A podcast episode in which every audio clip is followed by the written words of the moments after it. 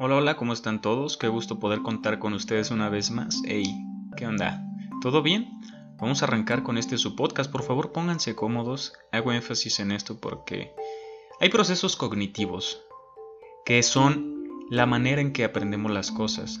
Y hay ciertas cosas que sesgan nuestro aprendizaje, que lo limitan, que hace que no aprendamos bien. Uno es no estar bien hidratado. Asegúrate de tomarte un vasito de agua. Dos, dormir bien. Nuestra mente está alerta, no nos concentramos muy bien. El proceso de la mente cuando genera ideas se llama sinapsis. Bueno, pues este también no está muy bien ejecutado cuando nosotros no dormimos bien. Un chocolatito antes de eh, propicia este acto del aprendizaje. Entonces es muy importante allegarnos a libros interesantes, allegarnos a ricos y nuevos conocimientos. Las maneras de aprender son diferentes. Existe un marco teórico, mejor conocido la epistemología, que son las herramientas que nos llevan a un conocimiento completo, vasto, rico, menos carente de sustento. Recordemos que todo lo que digamos tenemos que comprobarlo, ¿no? No podemos estar diciendo cosas que no estamos seguros, ¿no? Por eso es que yo muchas veces cuando te doy un testimonio de algo es porque yo ya lo he vivido. Pero igualmente no me hagas caso a mí. Cuestiónalo todo, cuestiónate inclusive a ti. Es normal que todo el tiempo estemos en constante cambio. Las ideas no son un permanente, nosotros no nacimos con ideas preestablecidas. Todo lo hemos ido acumulando con vivencias, con información, con ideas que hemos leído. Pero hay una cosa bien importante. En Internet vemos posts y frases y creemos que eso es un conocimiento, ¿no? Decía Gibran Jalil, no repliques lo que no entiendes porque vas a terminar siendo un burro cargado de libros. Es muy importante que lleguemos al fondo, al meollo, a la raíz del problema de, de la idea, fundamentalmente. ¿Por qué? Porque luego creemos entender algo y lo hablamos y dialogamos, pero no estamos en el mismo canal, ¿no? Primero hay que ver de dónde partimos, inclusive en un debate, ¿no? A ver, capitalismo. ¿Para ti qué es el capitalismo? Y para mí qué es el capitalismo. Una vez que consensuemos ideas para ver si estamos en el mismo canal, vamos a partir en el debate. Recordemos el proceso de la dialéctica, que yo te digo que el cielo es azul es una verdad contra otra verdad y entre ellas dos formulan una síntesis. Tesis y tesis formulan una síntesis. Entonces esta es la manera más adecuada de avanzar a un conocimiento real. Yo te digo el cielo es azul y otra persona me contradice con su tesis. ¿Qué crees que no? Porque cuando antes de oscurecer es violeta, ¿no? Un atardecer. Y otra persona dice, ¿es verdad? la otra persona dice es verdad, entonces en, ese, en esa conjunción de tesis o de ideas, o en ese enfrentamiento de ideas, se genera una nueva idea. Entonces la síntesis de esas dos ideas sería, el cielo a mediodía es azul, pero basta con que el, el tiempo avance, cambia de color a violeta.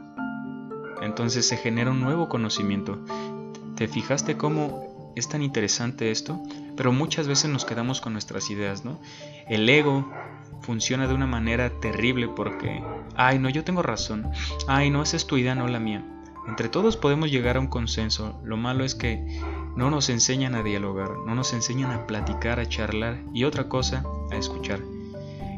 Nos la pasamos escuchando con la boca, en vez de escuchar con el alma, con los oídos, con la vista, no nos enseñan a contemplar. Recordemos que parte fundamental de el conocimiento es la observación. Una observación clara, concisa, de diferentes ángulos. ¿Para qué? Para crear una hipótesis, para tener las herramientas, para conocer. Recuerda que todo lo que se observa se comprende. Una vez que tienes tu idea, generas un conocimiento. ¿Y cómo llegar a ese conocimiento más a fondo? Sometiéndolo a la duda y usando esta dialéctica que te comento antes. Pero primero vayamos a la duda. Hay un proceso muy hermoso que a mí me gusta que lo usaban los antiguos griegos, que es la mayéutica, que es en base a cuestionamientos llegar a un conocimiento. ¿Por qué el cielo es verde? Perdón, ¿por qué el cielo es azul? Ah, porque se refleja la capa de ozono en el mar y hacen una función de espejo y generan el color. ¿Y qué son los colores? Un espectro de luz. Entonces se van generando... ¿Qué es un espectro de luz? ¿Y qué es esto y aquello? En base a eso, vamos formulando el conocimiento. Vamos avanzando en este proceso que es la dialéctica, ¿no? Entonces, mucho ojo, cuestiónalo todo y crea tu propia verdad. Al crear tu propia verdad, tú vas formulando un criterio. Pero recuerda que es muy interesante rodearte de personas que no piensen igual que tú. ¿Por qué? Porque agudizamos nuestros, nuestro sentido de la dialéctica, nuestro criterio crece, nuestro conocimiento cada vez va siendo más grande. ¿Por qué? Y más si tu ego no es tan grande y puedes decir, ok, me equivoqué. Vas aprendiendo todo constantemente, cosas nuevas, cosas diferentes y el mundo es más interesante, ¿sabes? No te quedas con este, esta mente tan cerrada y con este cubo. Vamos acumulando más capital intelectual. ¿Por qué? Porque es un ida y vuelta de ideas. Entonces todo el tiempo estás aprendiendo algo nuevo. Entonces esa frase de que el que anda con lobos aullar se enseña es muy interesante. ¿A qué me refiero con esto? No hablo de malos hábitos ni malas mañas, sino Habla con gente más inteligente que tú, rodéate con gente que te aporte algo. Ahí afuera hay muchas personas que pueden enseñarnos y transmitirnos cosas, gente muy interesante y muy valiosa, ¿sabes?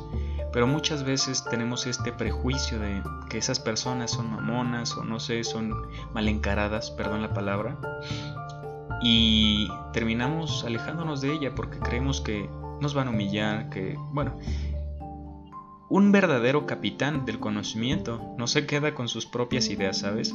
Cultiva nuevas.